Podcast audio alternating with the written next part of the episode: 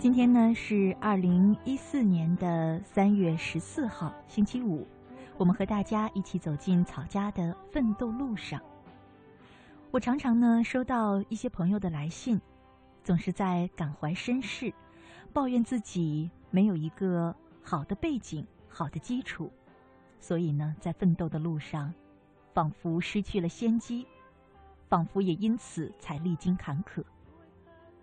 不过有的时候我在想，嗯，如果说奋斗的过程就是一场赛跑的话，那么基础、背景可能呢能决定你的起点，就好像你在一个环形的跑道上，起点只能决定你站的位置、起跑的位置，而那些所谓的家庭环境、社会人脉。还有基础背景，可能呢就是你在比赛之前抽到的那个签儿。可是，谁又能说站在里环的跑呃选手就一定能够跑赢，站在外环的选手就要输掉呢？其实这样来看的话，我在想，每个人对奋斗来说，可能想要寻找的意义是不一样的。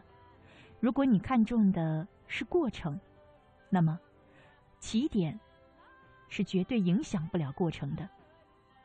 奋斗对你来说，重要的就是它本身，是过程当中你挥洒过的汗水、流过的眼泪，还有享受过的喜悦与欢笑。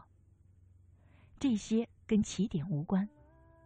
而如果你是看重的目标，那么重要的就是结果了，也就是。比赛的终点，无论如何，起点都不是你奋斗途中最重要的东西。而事实上，嗯，慢慢的你会发现，起点对终点的影响真的不大，对过程本身影响更小。所以，何必对于起点这样纠结？不如转而看看自己心目当中奋斗的意义究竟是什么，关注那个你心中最重要的东西吧。青青草有约，今天的奋斗路上，我想和大家一起聊的话题是：起点不能决定终点。你认同我的说法吗？在我们节目进行的同时，你可以通过三种方式和我们进行实时的互动。在新浪微博上搜索“青青草有约”，选择加 V 字实名认证的账号，就是我们的节目。另外呢，你可以加腾讯 QQ 号码二八幺零零零六三八三为好友，一样可以和我互动。啊，最后呢，你也可以在微信上查找公众账号，输入“乐西”，快乐的乐，珍惜的惜，关注我，也可以和我进行互动。起点不能够决定终点，期待着你的参与。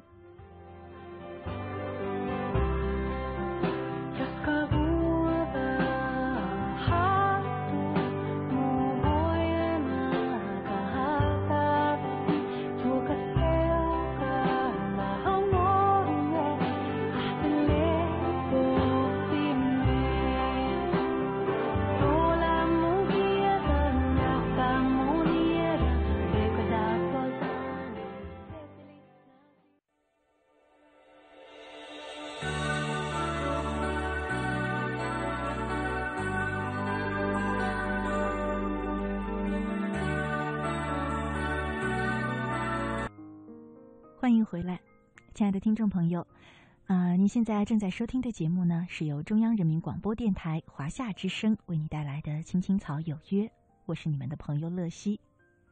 今晚呢，我和大家一起在奋斗路上聊的话题是：起点不能够代表终点。我看到，嗯，微信上有一位名字叫做“时间是把杀猪刀”的朋友，他说。关于你今天说的话题，我想起曾经看到过的一张图片：同一起跑线，有人轻装上阵，有人拖家带口。我是在想，可能你想表达的是，有人可以轻装上上阵，没有后顾之忧的全力奔跑；有人呢，却必须带着家庭的压力。可是我却是这样理解的：轻装上阵，是不是意味着？要一个人孤独的跑完全程呢？而你所谓的拖家带口，又是不是意味着奋斗的路上有你爱的家人在陪伴着你、支持着你、鼓励着你，你就有了像歌中说的那样甜蜜的负担呢？更何况压力这个东西，我一向认为你处理不好它，它才会是坏的。事实上，我们每个人都需要一点压力。轻装上阵，有的时候换一种想法的话，不是有这么一句话吗？叫做“人无压力，轻飘飘”嘛。所以，没有办法说轻装上阵的人就比拖家带口的人在奋斗的路上更占先机。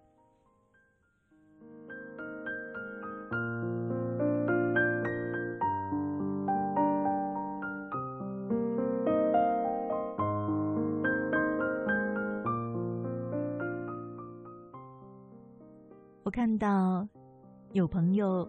在 QQ 上给我留言说：“我依然觉得起点很重要。”嗯，好吧，我呢，可能很难一时半刻的说服你，又或者说本没有必要说服你。嗯，不过呢，我想跟大家呢讲一个故事，嗯，或者说讲一篇文章吧。嗯，来自于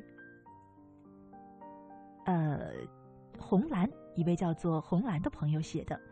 名字叫做《洗碗工如何变总裁》，也许这样的一篇文章呢，会向我们证明究竟是起点重要还是过程重要。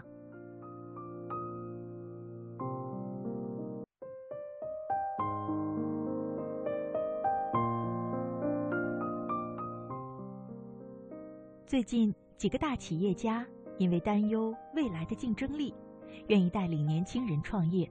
做他们的导师，制造更多的就业机会给别人。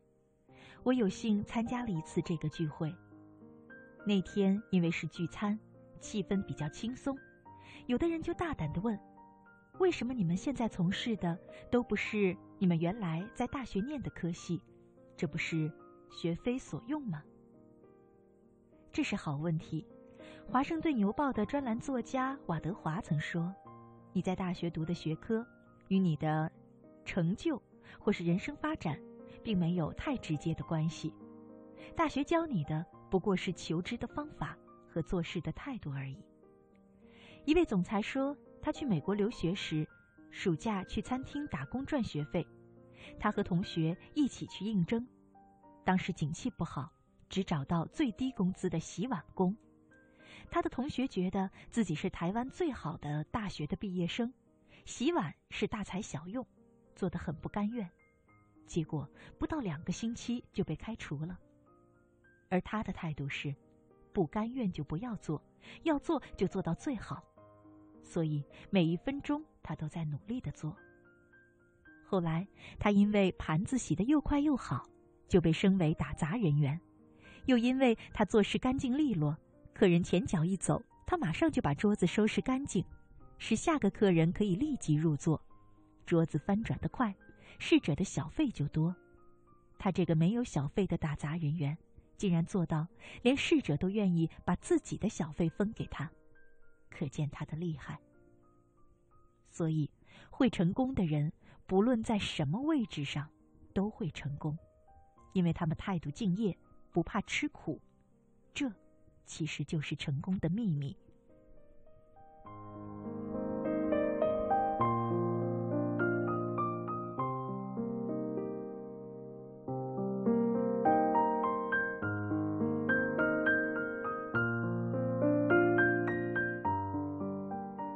另一位总裁在美国留学时，曾去面包店卖过面包。他每天的业绩都比别人好，客人宁可排队也要等他来服务。为什么呢？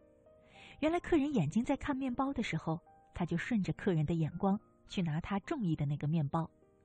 他会挑盘子中最大的面包给客人。对老板来说，面包不管大小，只要能卖出去就好。盘中反正永远会有最大的。下个客人来，再拿最大的给他，客人心满意足，下次就会再上门。他懂得顾客的心理，难怪经营企业很成功。他们的话，使我想起上次去偏乡服务的时候，开车的修女带我们去买台东最有名的包子。车上七个人统统下车去买。我以为店家一定很高兴，这么多的生意上门，想不到服务的小姐脸很臭，爱理不理。我气了，就不买了。虽然客人越多，员工越累，但他们忘了，没客人上门，店倒掉的时候，他们也就没工作了。在这个社会上，要成功一定要双赢才行。不管什么工作，敬业是第一，做到最好时，别人一定会看到。工作会自己找上门，所以任难任之事要有力而无气，处难处之人要有知而无言。人要能了解自己的长处，同时一定要敬业，不怕吃苦，这就是成功的秘密。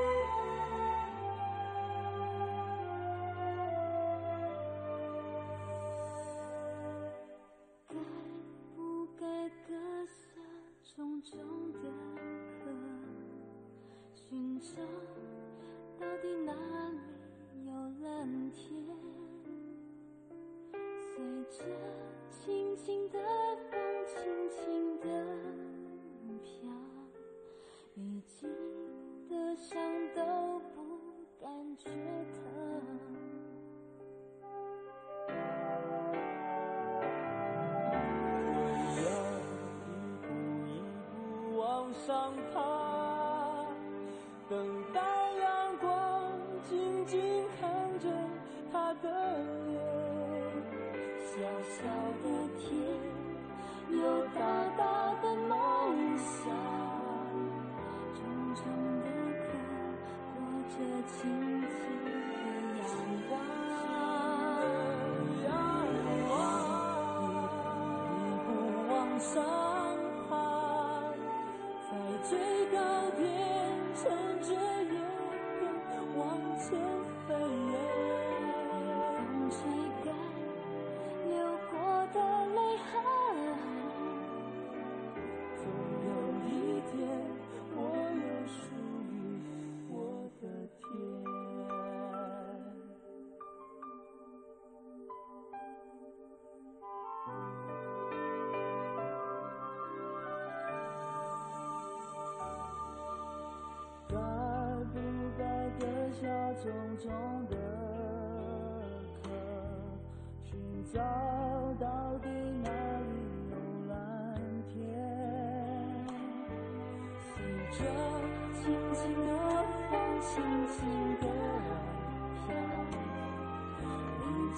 的伤都不感觉疼。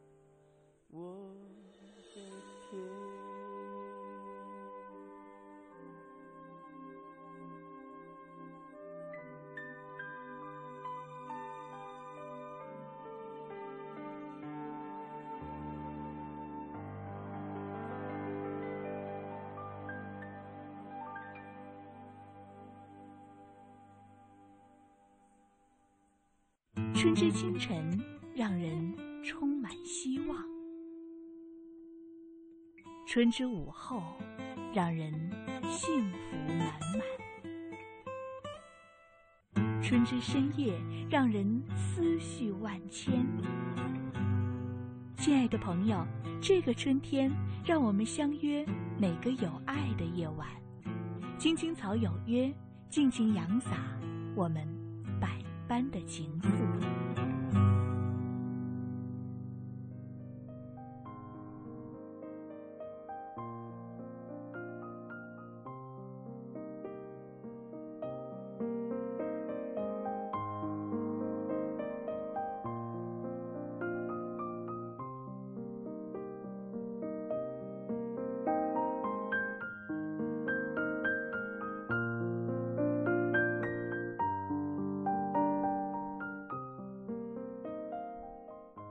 情愫。夏之声，青青草有约，奋斗路上，我是乐西。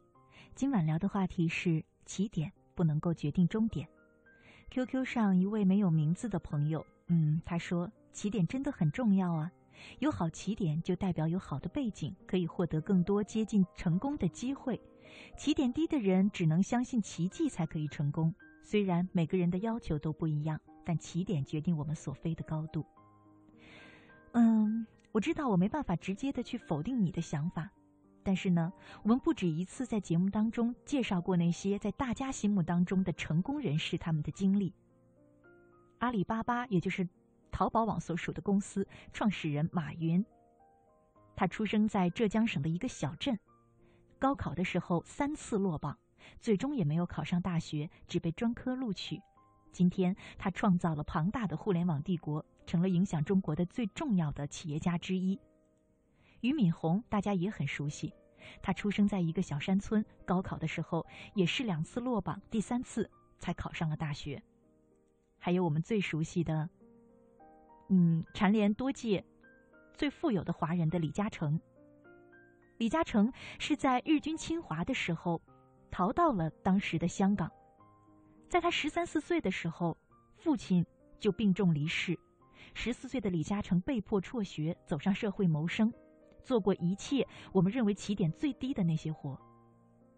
我想问一句：你的起点比他们还低吗？而你所说的起点决定一个人起飞的高度，那么如果以这样的方式来判断的话，李嘉诚的儿子们，他的两个儿子是不是至少在全中国范围之内起点最高的人了呢？可是，直到今天为止，至少我还没有看到他们创造出超过他父亲的成就。他的父亲逃亡到香港，从打零工跑腿开始，他们拥有全中国人都羡慕的高起点，但是呢，成就却并不是这样成正比。您正在收听的是《青青草有约》，FM 八十七点八，华夏之声，欢迎您继续收听。有一个孩子独自在外打拼。有成功的喜悦也有更多奋斗的艰辛。可是一直以来在前进的道路中面对困难他始终选择微笑去坚强面对。因为在他的背后有一个温暖的家。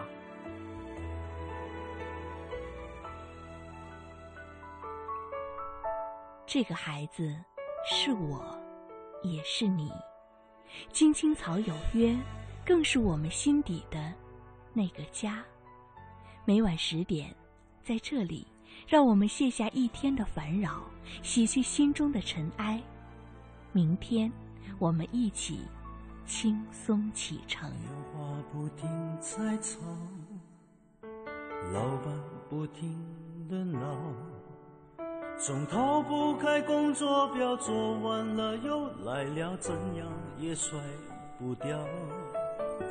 回家感觉真好。别管世俗纷扰，把一整天的面罩、忙和累的大脑都往热水里泡。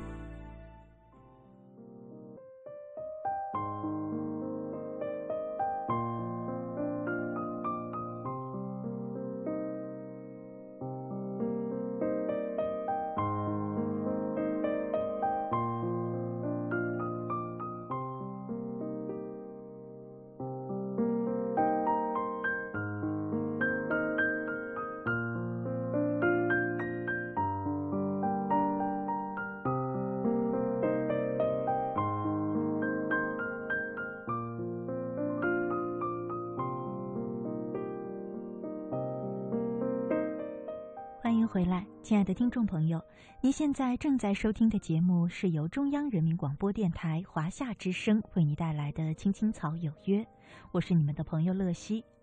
今天在奋斗路上和大家一起聊的话题是：起点不能决定终点。在我们节目进行的同时呢，你可以通过新浪微博和我们进行实时的互动。在新浪微博上搜索“青青草有约”，选择加 V 字实名认证的账号，就是我们的节目。你也可以通过腾讯 QQ 和我们进行互动，在腾讯 QQ 上搜索号码二八幺零零零六三八三，二八幺零零零六三八三为好友，也可以和我们互动。最后呢，你可以在微信的公众平台上查找公众账号“乐西快乐的乐珍惜的惜”，关注我，也可以和我互动，期待着你的参与。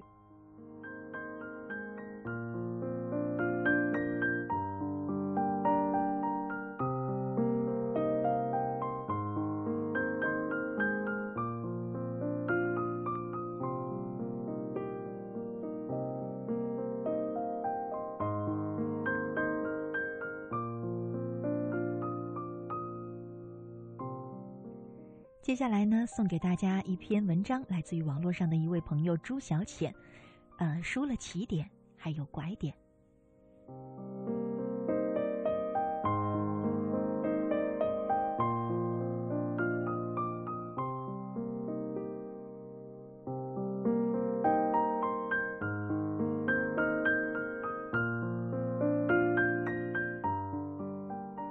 读初中的时候。班上有两个女生闻名全校，一个是杨丽丽，一个是苏小薇。前者因为傲视群雄的学习成绩，永远霸占着学校的第一名；后者因为性格张扬、着装奇特，让老师无比头痛。他们都被大家所熟知。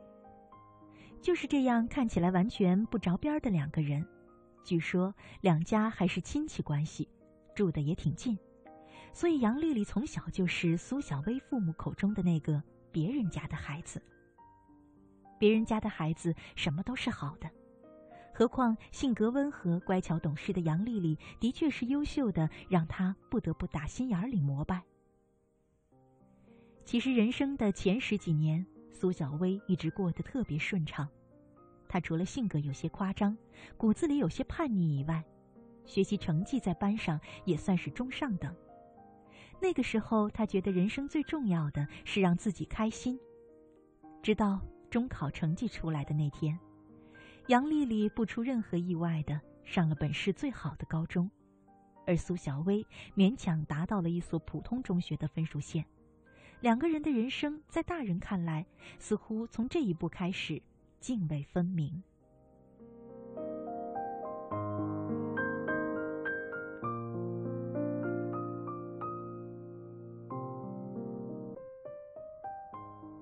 高中三年，杨丽丽一如既往的优秀的让人望尘莫及。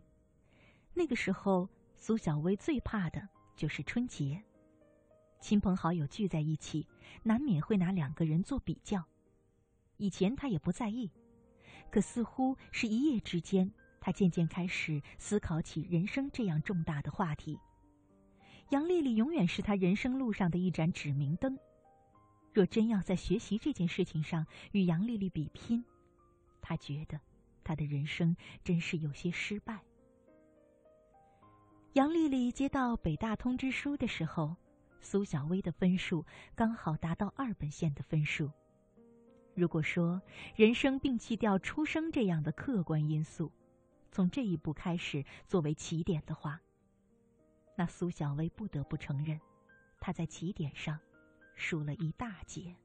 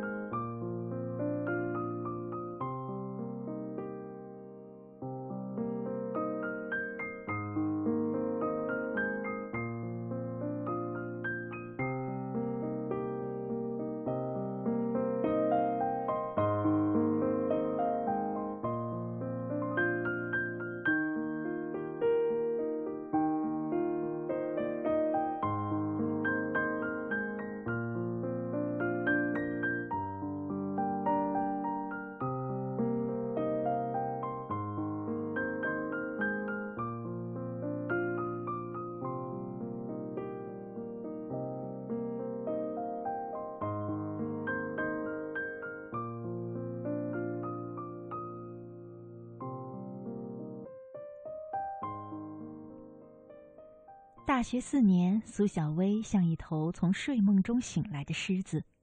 她活跃在学校的各大社团，是各项大型活动的组织者，甚至带领一帮文学爱好者，把一本校园刊物办得有模有样。空闲的时候，他就躲进图书馆给各大杂志写稿子。四年坚持下来，已是小有名气。毕业的那年，他去了北京，带着各种获奖作品，加上面试时的出色表现。挤进了当地有名的报社。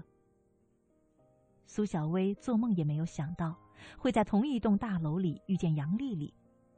更戏剧化的是，学新闻传播专业的她，与学商务英语的杨丽丽，公职的是同一家单位的不同部门。人生似乎是在那一刻，殊途同归了。如果说有什么不同，那就是杨丽丽的每一步都走得稳妥而有力。而苏小薇的人生开窍的有点晚，不过好在一切都还来得及。她在人生的拐点上赢得漂亮。读书的时候特别喜欢数学老师说的一道题目，可以有多种解法，方法千千万万种，最终不过是殊途同归。其实人生也是一样吧，即使我们输到了起点，但至少我们还有拐点。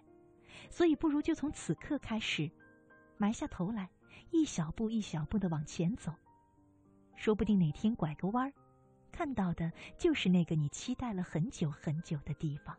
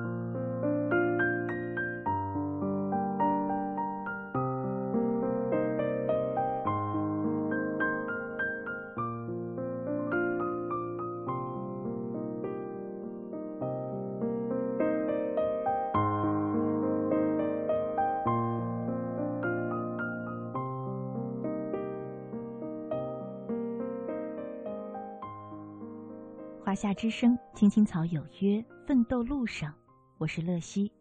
今晚和大家一起聊的话题是：起点不能决定终点。嗯，刚才呢，我看到微信上有一位叫做宋 YF 的朋友，他说：“比尔盖茨不会告诉你他的妈妈是 IBM 的董事，第一单生意是他妈妈给他促成的。巴菲特不会告诉你他父亲是国会议员。”马化腾也没有告诉你，他父亲是盐田港的董事，第一笔资金来自李氏家族。王石、华为的任正非、任志强等等，背后的太多都没有告诉大家，只告诉你他们是成功了，但他们的起点占绝对优势。虽然起点决定不了终点，但是起点可以让你事半功倍。其实这一段话，我曾经在网络上不止一次看到过。但是，首先我要说，我不知道它的真实性，呃，究竟可不可以经得住我们的推敲？因为现在互联网上的信息太多了，很多东西我们没法全盘的接收。再来呢，我在想，他发这样的一段话，一定是因为我刚才举了几位现在很成功的商业大佬的故事为例子，可是他却很好的回避了我刚才举的那几位白手起家的人，马化呃。马云、俞敏洪，还有李嘉诚。当然了，嗯，你说的这些事不一定完全是假的。那么我们换一个思考方式吧，就算比尔盖茨的妈妈是 IBM 的董事，那是不是 IBM 的历任每一个董事的儿子都成了比尔盖茨呢？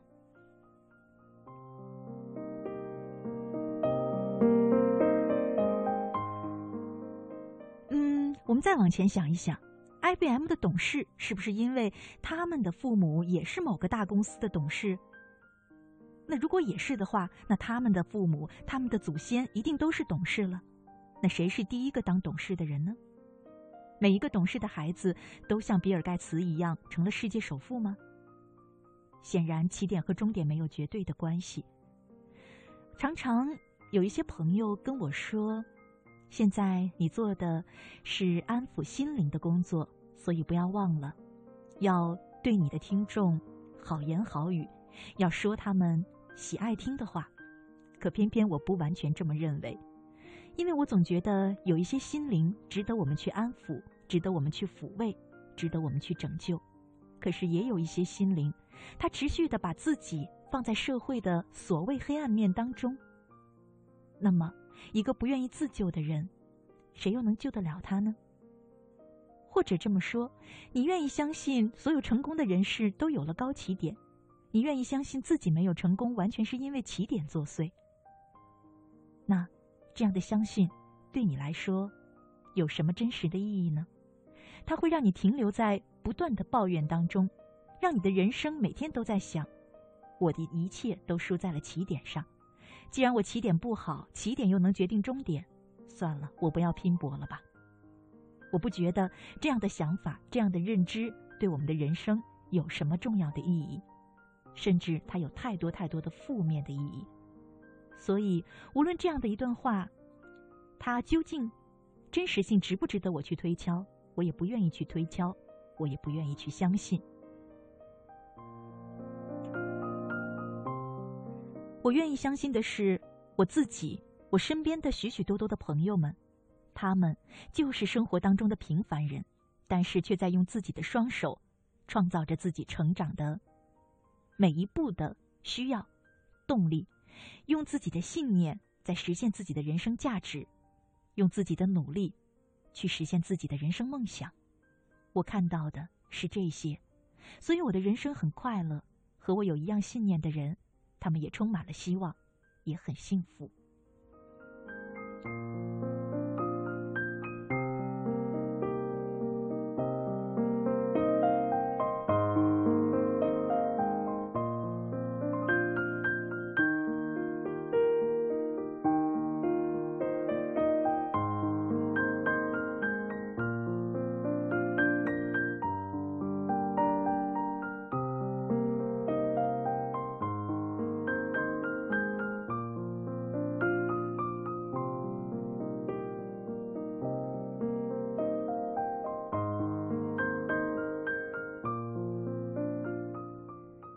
叫做花独醉的朋友说：“好吧，就算马云他们成功了，可是不要忘记时代造就英雄。”啊，这样的话呢，我们也常常能够听到。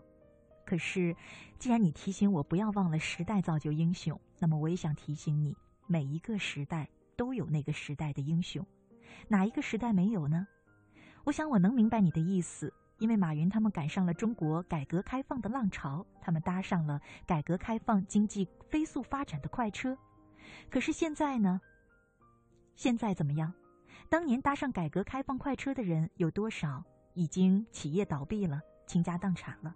可他呢？他站起来了，他至今依然是互联网的商业大佬。其实这样的例子，我觉得一一去数没有意义，因为如果你愿意相信，你会看到身边的例子有无数。包括我们曾经采访过的聚美优品的总裁和他们的创业团队，他们也是新时代的这样一些创业人，而且我身边有太多太多这样的人。可以说，每一个时代都有孕育成功者的环境和条件，只看你要怎样去做。我更愿意相信我们在节目一开始分享的那个故事——洗碗工变总裁的故事。如果你具有当总裁的素质，那么，哪怕是洗碗，你也能是最好的洗碗工；哪怕是卖包子，你也能卖成全国最大的连锁包子铺的总裁。事实上，你的努力占据了百分之九十九以上的重要性。当然了，你可以怀疑，毕竟这是你的权利，但是我愿意相信。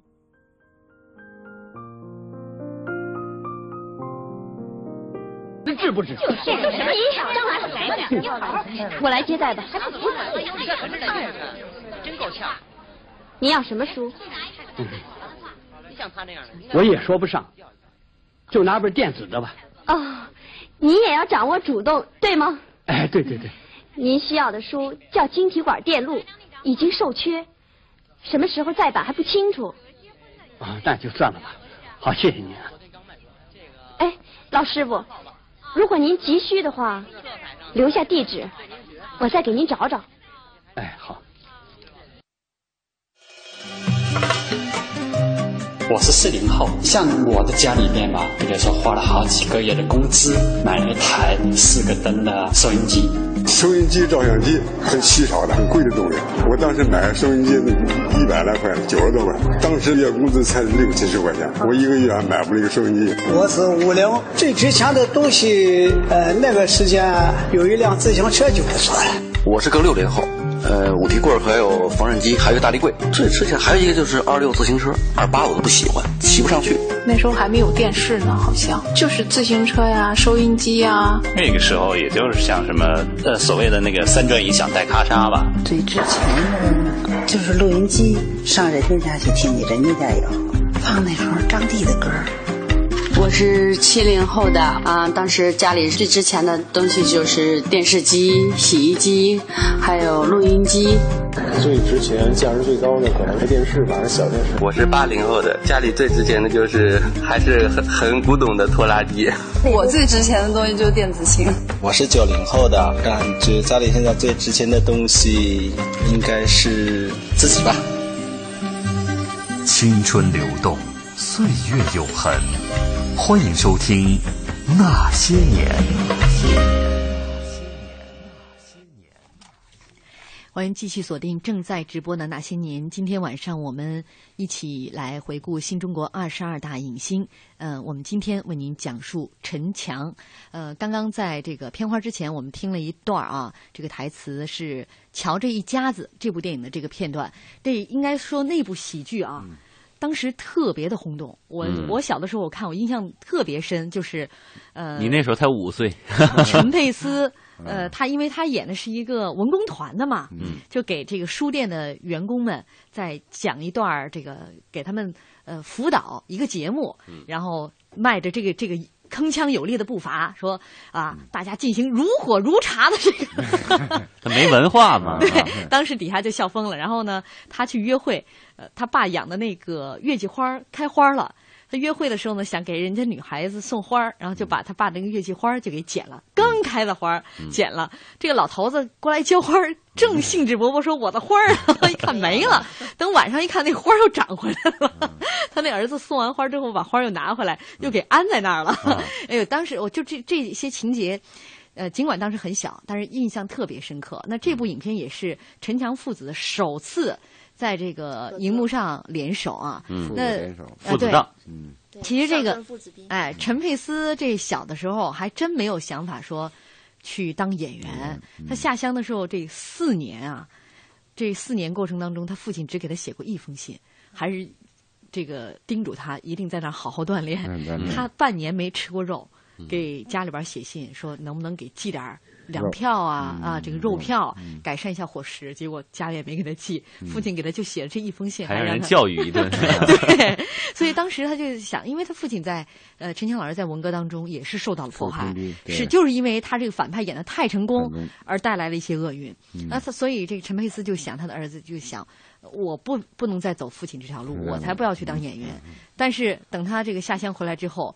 就是他父亲就给他辅导，从诗词歌赋、朗诵啊第一步开始，就硬是逼着他走这条路。所以在这部电影当中，呃，因为陈佩斯还是没经验嘛，每一个情节，这每一场戏都是陈强先演一遍，你跟着模仿一遍，对他先走一遍，然后陈佩斯再跟着演一遍，手把手的教，哎，真是手把手的教啊！这这部戏。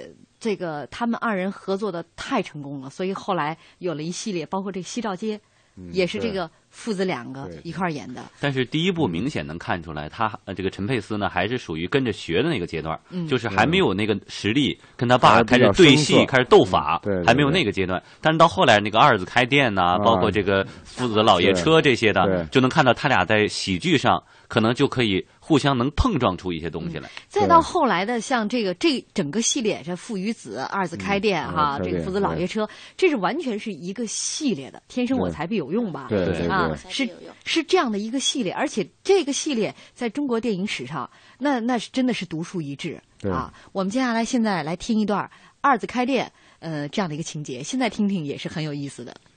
来来，请进，请进，走吧。您看看这看看，胖大叔啊，您看这些房子，您随便住，就是。谢。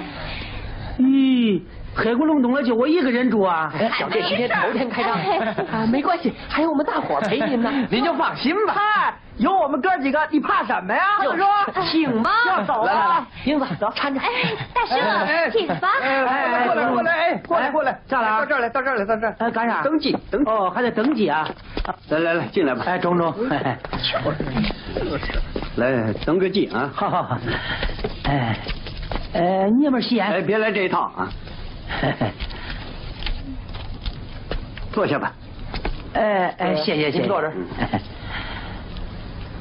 姓名，我叫高德才。年龄，嗯，今年四十一。性别，我，哦，我是男的呀，我母女扮男装啊。你就说。呃，这是二次开店当中的一段情节。我相信看过这个电影，这这个台词儿一出现，那那个就出现那个那影像了。嗯，对，那时候叫比佳美是吧？我还记得他那个小旅馆那个名字。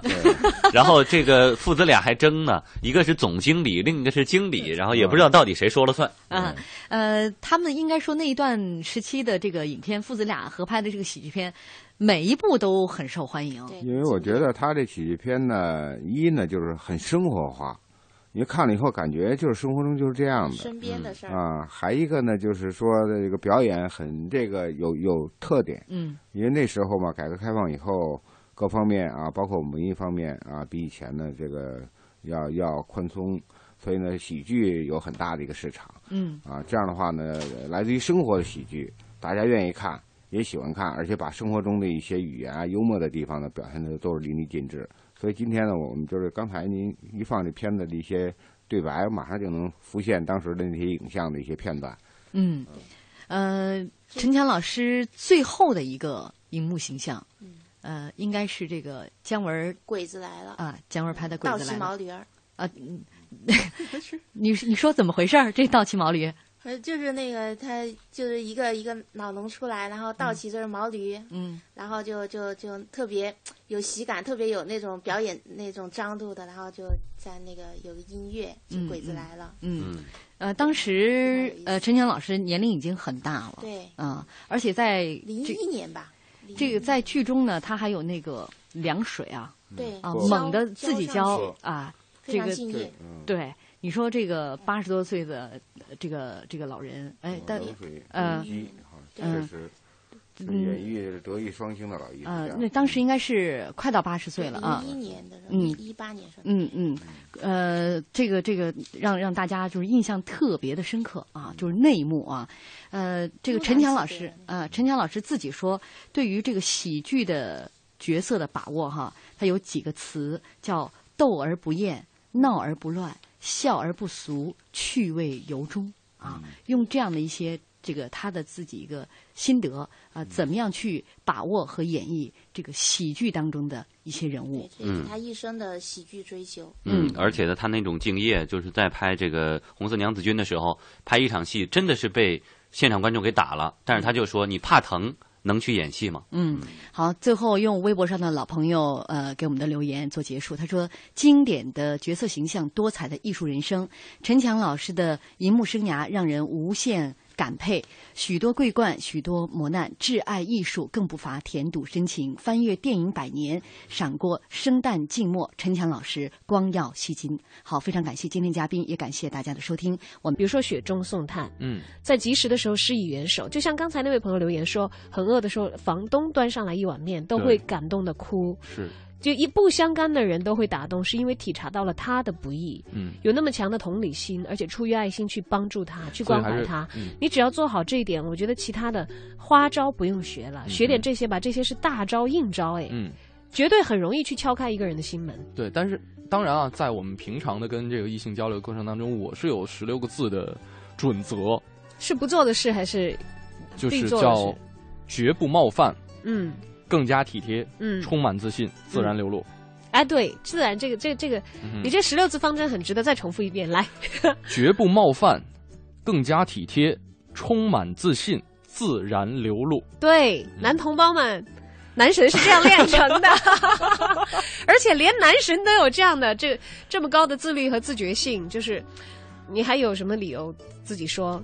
你看我也不抽烟呢，我也不喝酒啊，为什么就没有女生喜欢我呢？为什么就没有女生喜欢我呢？嗯，把自己变成一个更可爱的人，而且在自己可爱的前提下呢，可能让更多人看到你的可爱之处，也去扩大你的社交面，可能才能从根本上来改变一下这个状况。还有就是真的以真诚的心去爱一个人，不管你爱他的方式再笨拙，当然不要爱的去伤害人家，爱成一种霸道。对，因为爱其实，我这两天在看，继续又在看那个弗洛姆那本。嗯。爱的艺术里面就讲，其实这个度很难拿捏，因为有很多时候它就会变成一种占有，嗯，就会强制的希望把对方塑造成我觉得理想的伴侣。这个太常见了。对，以爱之名行使一些其实是你对人家的精神暴力。嗯你如果真的爱他，你让他做他自己，对你去发自内心的欣赏他，去接受你们之间的不同，嗯，然后把付出爱当成一种责任，而且在这个付出的过程当中得到享受。这个才是真正你在情感当中得到的最大的滋润和最真实的正能量。通过我们的努力，希望我们所付出和得到的爱都是对的。最后，在我们节目的尾声，送给各位一首来自胡夏的《爱都是对的》。今天节目该跟您说再见了。整点之后是戴戴为你带来的乐坛新声，更多节目内容欢迎登录三 w 点 cnr 点 cn，可以寻找到我们的节目进行回听。嗯，那么在白色情人节。以一首《爱都是对的》结尾，希望大家可以收获一个快乐的节日。情人节快乐，周末快乐！我是盛轩，我是小昭，明天再见，再见。辛苦路得走，走到口渴，眼泪干了，人会领悟些什么？回忆是记者，他会挖出不为人知的寂寞。每一个人的一切住在心里小时候的孤谁记得那给你心碎的前程看着月光的河变成一片要命的沙漠许多人都被骗还硬说太值得爱都是对的。谁忘了的规则？多少两人漫步变成街上一个人哭着，被抛弃的